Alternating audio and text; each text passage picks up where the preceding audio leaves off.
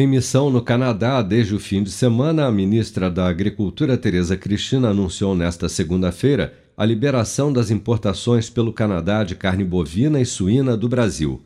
Em um vídeo publicado nas redes sociais, a ministra comemorou, destacando a conquista de 200 novos mercados para o país desde que assumiu a pasta.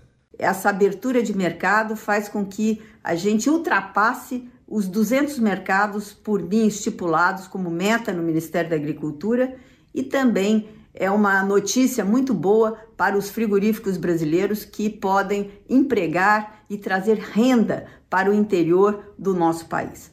Ainda no Canadá, a ministra da Agricultura também foi informada nesta terça-feira que a Campotex, que exporta o potássio das duas principais mineradoras daquele país, pretende aumentar o volume de vendas para além das atuais 4 milhões de toneladas por ano pelo Brasil.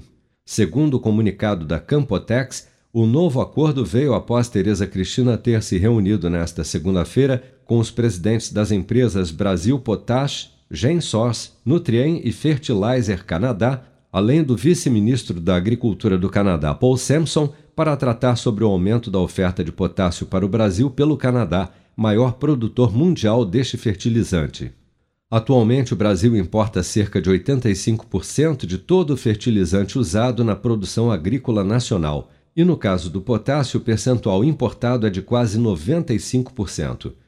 Maior importador mundial de fertilizantes, o Brasil busca novos mercados desde que a Rússia, principal fornecedor do país, passou a sofrer sanções internacionais por causa da guerra na Ucrânia. Pressionado, o governo federal lançou na semana passada um Plano Nacional de Fertilizantes com o objetivo de reduzir a dependência externa de 85% para 45% até o ano de 2050. Com produção de Bárbara Couto, de Brasília, Flávio Carpes.